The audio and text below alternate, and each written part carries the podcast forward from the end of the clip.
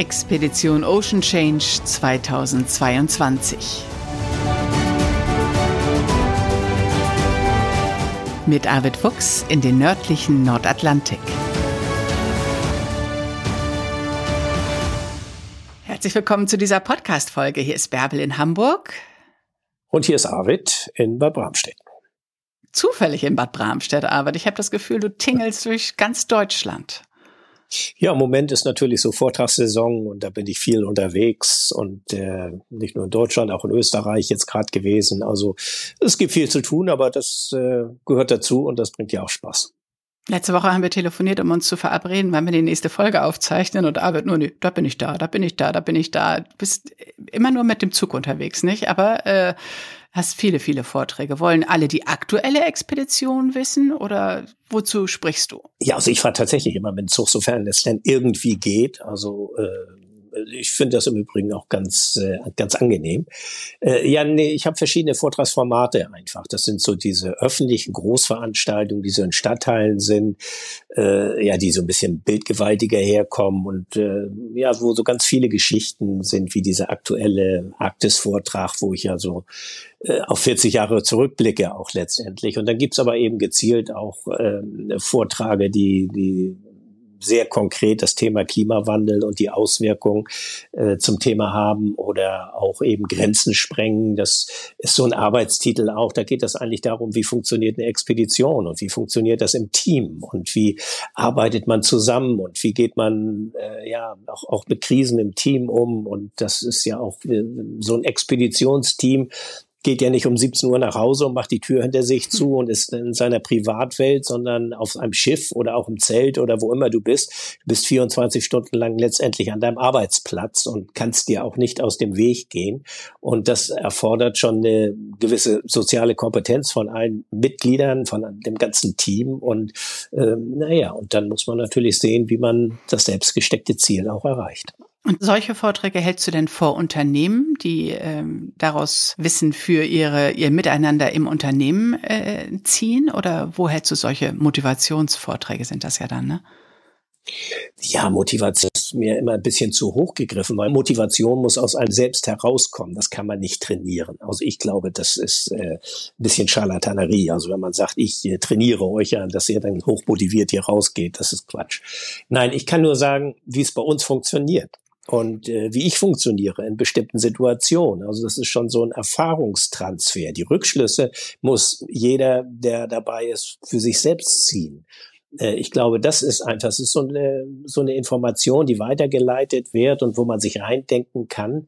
Und äh, insofern ist das ganz spannend, vor allem auch die Gespräche, die Diskussion, die Fragestellung, die daraus äh, resultieren. Aber ich mache auch Vorträge vor, vor Jugendlichen beispielsweise, also vor Schülern, ähm, die ja, die, man merkt es ja auch so an, an äh, dem ganzen Geschehen, was, was die letzte Generation angeht oder auch Fridays for Future, dass das eine große Ernsthaftigkeit bei den Jugendlichen hat, dieses Thema. Und insofern äh, geht das jetzt nicht darum, um, um, um nette Eisbären zu sehen oder, oder sonst irgendetwas, sondern es geht da wirklich ins Eingemachte und ähm, um, um, um die, die Folgen des Klimawandels. Ja, die machen sich wirklich Sorgen, nicht? Die jungen Menschen ja. sind wirklich äh, ja. alarmiert, ja, das äh, denke ich auch. Die Termine deiner Vorträge findet man auf der Website, aber man kann dich auch buchen, wenn man sich jetzt als Unternehmen haben will, dann muss man einfach ans Büro schreiben oder wie ist da der Weg? Ja, das müsste man einfach ans Büro machen. Also ich mache die Planung gar nicht selbst. Und äh, in, in, auf der Webseite sind immer nur die öffentlichen Veranstaltungen, weil die meisten Unternehmen eben nicht möchten, dass äh, interne Veranstaltungen dann auch äh, auf der Webseite publiziert werden, weil das dann immer wieder ähm, eher zu dem Problem kommt, dass irgendjemand dahin möchte, aber das ist dann das ist ja eine firmeninterne Veranstaltung. Deshalb sind die nicht öffentlich äh, bekannt gemacht, aber alles andere, äh, ja, kann man gut über das Büro hier erfahren. Wir haben ja in den letzten beiden Folgen ausführlich über die Dagmar Orn gesprochen. Bevor wir heute weiter einsteigen, erzähl erstmal, wie geht's ihr denn? Fährst du regelmäßig nach Flensburg hin und kümmerst dich um sie? Ja, ich war jetzt. Oder schaffst du das gar nicht? Ja, doch. Ich bin äh, Freitagnacht aus Österreich zurückgekommen und bin am Samstagmorgen dann zum Schiff gefahren und habe äh, da mal nach dem Rechten geguckt, aber ist alles gut. Aber äh, ja, ja, das ist so diese Fürsorgepflicht, die man als Schiffseigner hat. Und ich habe dann aber den Wassermacher ausgebaut, also um aus, aus Salzwasser Frischwasser zu machen. Und das ist natürlich eine Anlage, die äh, ja vor dem Frost geschützt werden muss und man kann die ja nicht komplett entleeren. Da ist immer ein bisschen Restwasser drin und Frost kann auch diese Membrane kaputt machen und deshalb habe ich die ausgebaut und mit nach Hause genommen. Die wird jetzt gespült in der Werkstatt und äh, dann wird sie erstmal eingelagert und wird dann im Frühjahr wieder, wenn das Schiff aus der Werft kommt, wieder montiert. Also all solche Sachen stehen eben an und äh, ja, aber ansonsten ist das Schiff gut zu Wege. Liegt da, wo ihr angelegt habt im September. Ja, es liegt im Museumshafen Flensburg. Das ist ja sozusagen unser, unser Heimathafen schon seit, seit Jahrzehnten eigentlich geworden. Und das ist eben sehr nett, weil es da auch eine, eine nette Szene gibt. Also, äh, auch wenn wir nicht da sind, äh, es kümmern sich andere Leute darum. Wir haben auch Crewmitglieder, die in Flensburg leben und die dann mal vorbeikommen. Und gerade wenn jetzt zu dieser Jahreszeit irgendwann mal äh, Hochwasser kommt oder, oder ein Sturm aufzieht, dann gucken die nach den Leinen, ob alles klar geht. Also ich muss mich dann nicht immer gleich ins Auto setzen und dahin fahren, sondern äh, die rufen mich dann an und sagen, äh, alles gut, wir, wir kümmern uns darum und das passt dann super.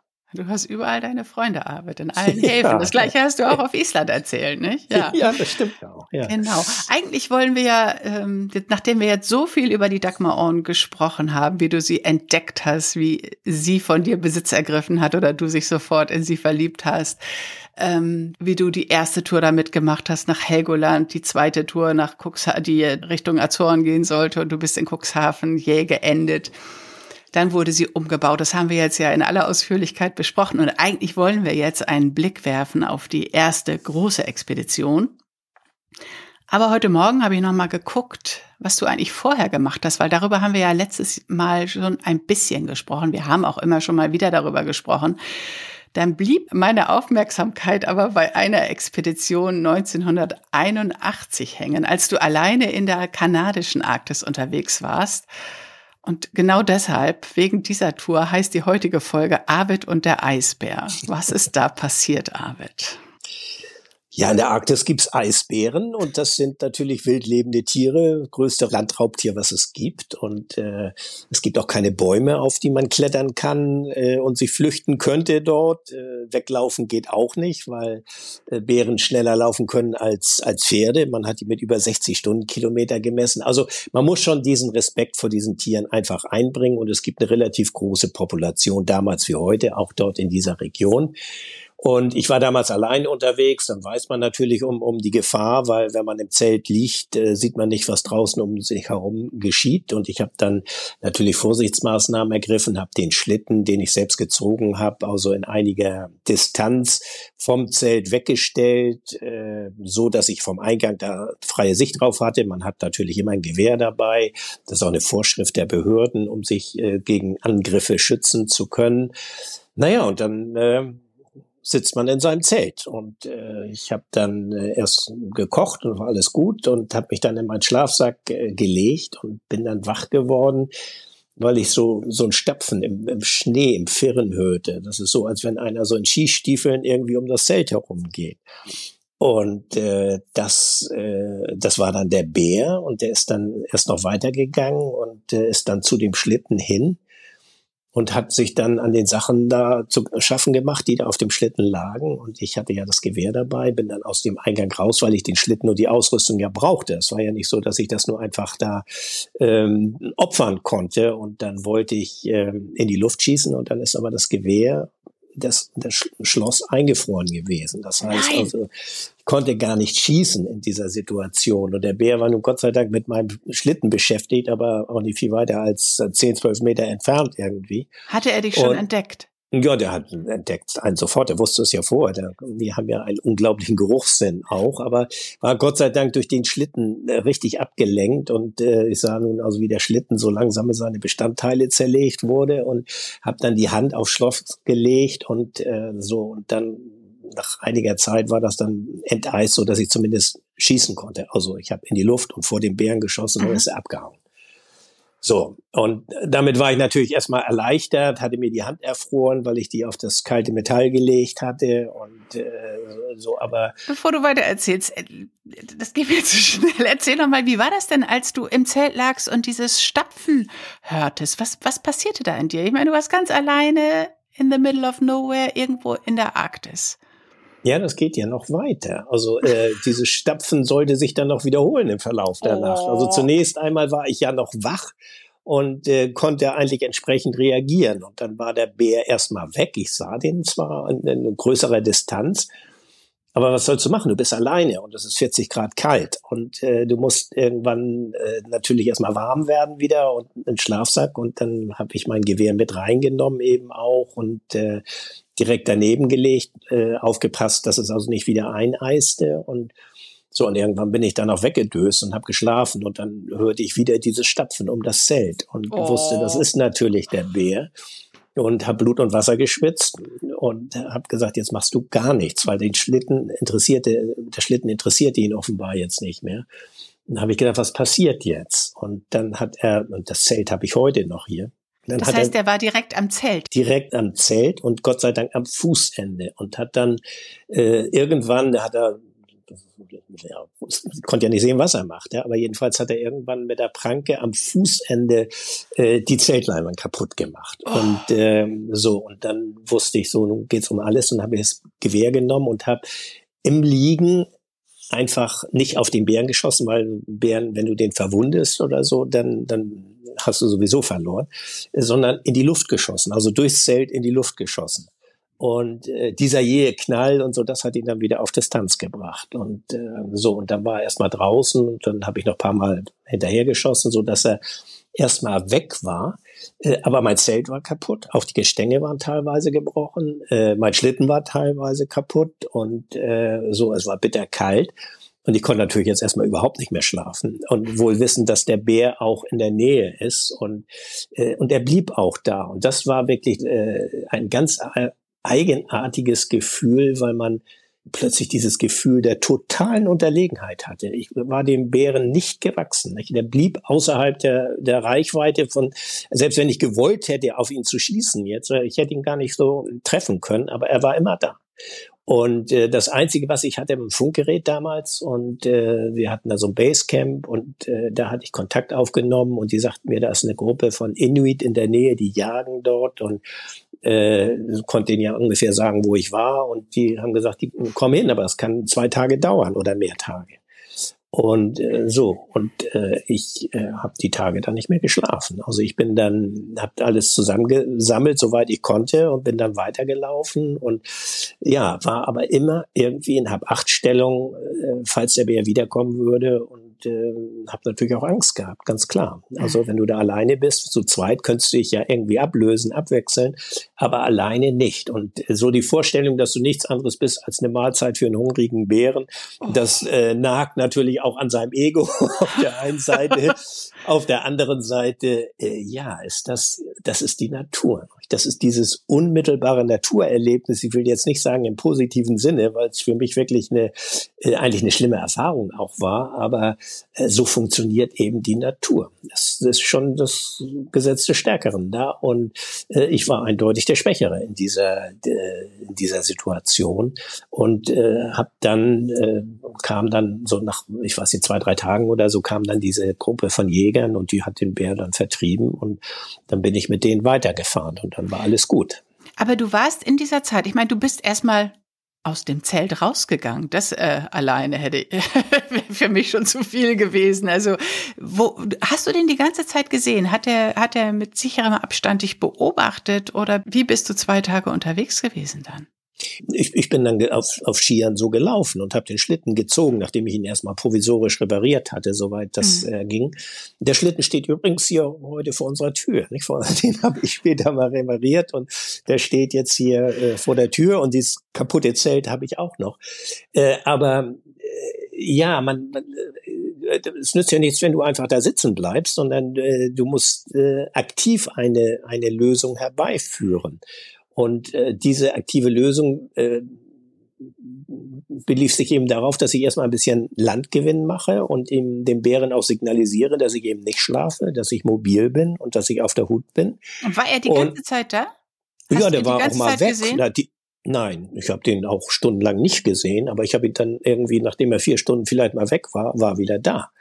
Oh und äh, so und dieses Wissen, dass die große Distanzen in kürzester Zeit zurücklegen und äh, den die Kälte natürlich überhaupt nichts ausmacht, äh, hat dir deine eigene Verwundbarkeit vor Augen geführt, dass äh, dass du eben eine leichte Beuchte bist. So ein Tier, da braucht das bloß die nötige Geduld und auszusitzen und irgendwann hat er dich dann. Nicht? Also weil irgendwann äh, brauchst du den Schlaf und, und spätestens dann packt er dich dann. So, und das ist eben so eine Erkenntnis gewesen, die, die war nicht, war nicht spaßig. Aber das, äh, deshalb sage ich auch immer wieder, also wenn, wenn so Bären beschrieben werden, dann sagen einige, ja, das ist, das ist äh, eine wilde Bestie, was Quatsch ist. Andere sagen, ach, wie niedlich und so. Das ist auch totaler Quatsch. Also es ist nicht so, ich sag mal so diese Walt Disney Beschreibung von Wildtieren, sondern es ist ein Raubtier und zwar ein ganz gewieftes und, und cleveres und, äh, und das sind die Gesetze der Natur, die man beherrschen muss, wenn man überleben will. Und äh, insofern war das eine gute Schule auch. Also eine, auf die ich vielleicht gern verzichtet hätte, aber die mich auch einiges gelehrt hat im Umgang mit diesen Tieren. Und äh, deshalb habe ich immer einen heiden Respekt davor, aber keine Angst. Ich habe äh, danach ganz viele Begegnung mit Bären gehabt und sie, ich habe nicht einmal irgendwie gezielt auf den Bären geschossen, sondern ich habe sie immer durch Schüsse vertrieben und später haben wir uns so Alarmanlagen gebaut, äh, so dass man rechtzeitig äh, gewarnt wird, wenn so ein Tier dann nachts irgendwie kommt oder man hat Hunde dabei, die dann auch wie so ein Alarmsignal wirken können. Äh, aber, aber die Gefahr von einem Bären überrascht zu werden, ist latent immer vorhanden. In Kanada hat man ja immer Schuhglöckchen an den, an den Schnürsenkeln. Ne? Ich habe mal eine Zeit lang in Vancouver gelebt und da musste man, wenn man da unterwegs war, immer Schuhglöckchen äh, ja, an das, den Schnürsenkeln das wär, haben. Das wirkt, wenn man durch den Wald geht, wo, wo Schwarzbären oder auch, auch Grizzlies sind, die äh, die du dann plötzlich überrascht, damit die dich rechtzeitig hören und dann gehen die eigentlich ja selbst schon weg. Äh, die ernähren sich aber überwiegend auch vegetarisch und oder von Fischen oder sonst was. Eisbären ernähren sich nicht vegetarisch. Also sie fressen, was sie kriegen, aber sie kriegen eigentlich nichts Vegetarisches und sind eben halt äh, Jäger und, und deshalb ist das eine völlig andere Voraussetzung. Also mit Glöckchen kommt man da nicht weit. Arbeit mit Glöckchen im Schnee, eine schöne Vorstellung. Ja, zu, zu essen, also essen konntest du in der Zeit dann? Äh, wie viel hatte der Eis bei dir noch von deinem Proviant gelassen? Ja, doch, ich habe äh, gegessen. Du musst ja essen. Also bei dieser Kälte hast du ja äh, ständig, um im Bild zu bleiben, einen Bärenhunger. und, und äh, hast äh, natürlich alles Mögliche an Energieriegeln dabei. Also vieles ist kaputt gegangen, aber so viel Zeit hatte er nur auch nicht, um, um das jetzt alles aufzufressen. Und äh, nein, nein, also ich habe schon äh, einen Kocher gehabt. Man muss ja auch flüssig, du musst ja auch, Wasser gibt's ja nicht in flüssiger Form bei mhm. der Kälte. Du musst ja Schnee oder Eis schmelzen. Und das alles musste ich ja machen. Aber solange ich wach war, war es ja dann auch kein Problem mehr. Aber das Problem war eben die Müdigkeit, die dich natürlich irgendwann einholt. Unglaublich. Gab es noch weitere außergewöhnliche Ereignisse auf dieser Solotour in der kanadischen Arktis? No, ich fand, das reicht eigentlich. Also, also mir stand auch nicht der Sinn danach, noch weitere Begegnungen dieser Art irgendwie zu haben. Nein, nein. Es war, es war dann nur wirklich toll, wie die, die Inuit äh, damit umgegangen sind. Die, für die ist das ja nun so ein Alltagsgeschäft, einen Bären zu verjagen. Irgendwie, wenn sie ihn nicht selbst direkt jagen, aber den haben sie einfach verjagt und dann, das, das ist den Bären dann auch unheimlich. Wenn so viele Leute da sind und Krach ist, dann gehen die oftmals, wenn sie nun nicht irgendwie gerade ausgehungert sind, dann verziehen die sich auch, weil die auch genügend Alternativen da eben haben. Und aber dann mit denen weiter zu fahren und so, das war ja, ich kannte die ja auch zum Teil, nicht alle, aber das war so dieses Gefühl, da versteht jemand deine Situation, in der du bist, ohne dass darüber gesprochen wurde. Also man wurde dann auch erstmal mit, mit äh, ja, heißen Kaffee und dann wird das so ein bisschen, also nicht man selbst wird belächelt, sondern die Situation wird heruntergespielt. Nicht? Also äh, man, man soll die nicht so ernst nehmen. Das ist so ein bisschen die Message gewesen. Nicht? Und äh, so, dass man sich dann nicht von unterkriegen lassen soll von einer solchen Situation, sondern das gehört halt dazu. Und nun ist die Situation vorbei. Man hat sie wie auch immer gemeistert und äh, nun guckt man wieder positiv nach vorne. Und das ist so ein bisschen das, was sie mir vermittelt haben. Also das war, fand ich, auch eine ganz äh, interessante Sichtweise, nicht, dass man mich bedauert hätte oder gesagt hat, du armer Kerl und hast noch mal Glück gehabt. Nee, nee, gar nicht. nicht? Also es ist, äh, ist ja vorbei und nun geht's weiter. Sich neu und nach vorne ausrichten, das ja. ist es immer. Ne? Ähm, haben die Verständnis gehabt dafür, dass du alleine da unterwegs bist? Jein. Also das ist immer so eine Sache, die haben eigentlich äh, gut, die fahren auch schon mal alleine los, aber ähm, so in der Form, wie, wie ich das gemacht habe, wie diese Expedition, dass man selbst einen Schlitten zieht, das ist etwas, was die überhaupt nicht nachvollziehen können. Nicht? Also entweder hat man Hunde oder man hat einen Motorschlitten, äh, der den Schlitten zieht, aber man selbst zieht keinen Schlitten. Also das äh, ist so etwas, was, was denen nicht sehr eingängig ist. Und dieses Manhauling, wie man sagt, also dass man selbst den Schlitten zieht, was also diese das ist was Europäisches, das machen die Weißen, nicht? aber das machen die Inuit machen sowas nicht. Und äh, darüber mokiert man sich und äh, belächelt oder bespöttelt das auch ein bisschen. Also äh, auf diese Art und Weise wären sie so nicht unterwegs gewesen, aber die Situation, in die man dadurch geraten ist, das hätte jemand anders auch passieren können. Also insofern äh, war das jetzt nicht irgendwie Hohn und Spott, sondern so wie ich es eben geschildert habe. Nach all diesen Touren, die du gemacht hast, also alleine in der kanadischen Arktis unterwegs, du warst mit Schlittenhunden unterwegs, du bist zum Südpol gelaufen, du bist zum Nordpol gelaufen. Hattest du eigentlich schon immer den Traum gehabt, ein eigenes Schiff zu haben? Oder ist das irgendwann im Laufe der Zeit entstanden? Was steckte dahinter, dass du irgendwann diese Dagmar On gekauft hast? Den Traum habe ich schon als kleiner Junge gehabt. Also ich weiß, wie ich, äh, ich habe es ja erzählt, ich war viel auf der Insel Sylt, weil meine Großeltern dort lebten und äh, mit meinen Eltern wenn wir dann mal so Ausflüge gemacht haben, sind wir dann auch gerade nach Büsum beispielsweise gefahren, wo ja immer diese ganzen Kutter lagen. Und für mich war das also äh, ja, die zogen mich magisch an und ich stand davor und, äh, und träumte davon, wie ich mit so einem Kutter irgendwie um die Welt fahren würde. Und äh, es war einfach drin. Also das äh, lag mir im Blut und ich wollte immer irgendwie so ein Kutter haben. Ich wusste, hatte dann natürlich keine Ahnung von den, den Schiffen als solche, aber ich wollte ein, ein Segelschiff haben und ich wollte eins aus Holz haben und ich wollte ungefähr diese Größe haben. Und äh, das, diese Idee, die hat mich eigentlich auch nie verlassen. Und war damals auch schon klar, du wolltest damit ins Eis?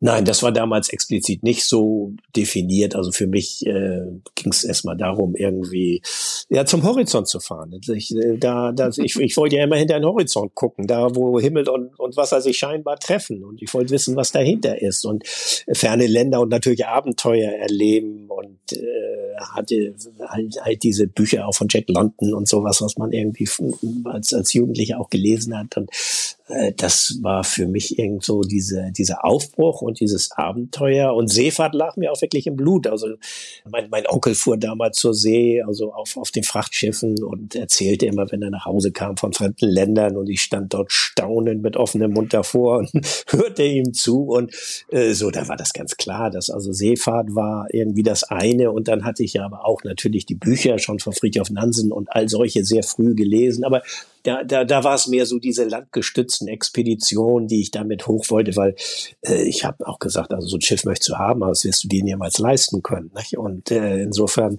äh, versuchte ich das dann auch immer auf so einen realistischen Rahmen herunterzubrechen und das kam dann erst im Erwachsenenalter, dass man ernsthaft anfing zu überlegen, wie geht das denn? Wie kannst du so, zu so einem Schiff kommen? Ja, das Schiff haben wir jetzt. Das Schiff ist umgebaut und ich würde sagen, nächstes Mal kümmern wir uns dann um die erste große Expedition mit der Dagmar Orn. Das machen wir. Ja. Super. Arvid, danke für heute. Gerne. Liebe Grüße an euch alle, wo immer ihr uns zuhört. Tschüss. Tschüss. Das war Expedition Ocean Change, ein Podcast von Arvid Fuchs und Bärbel Feening.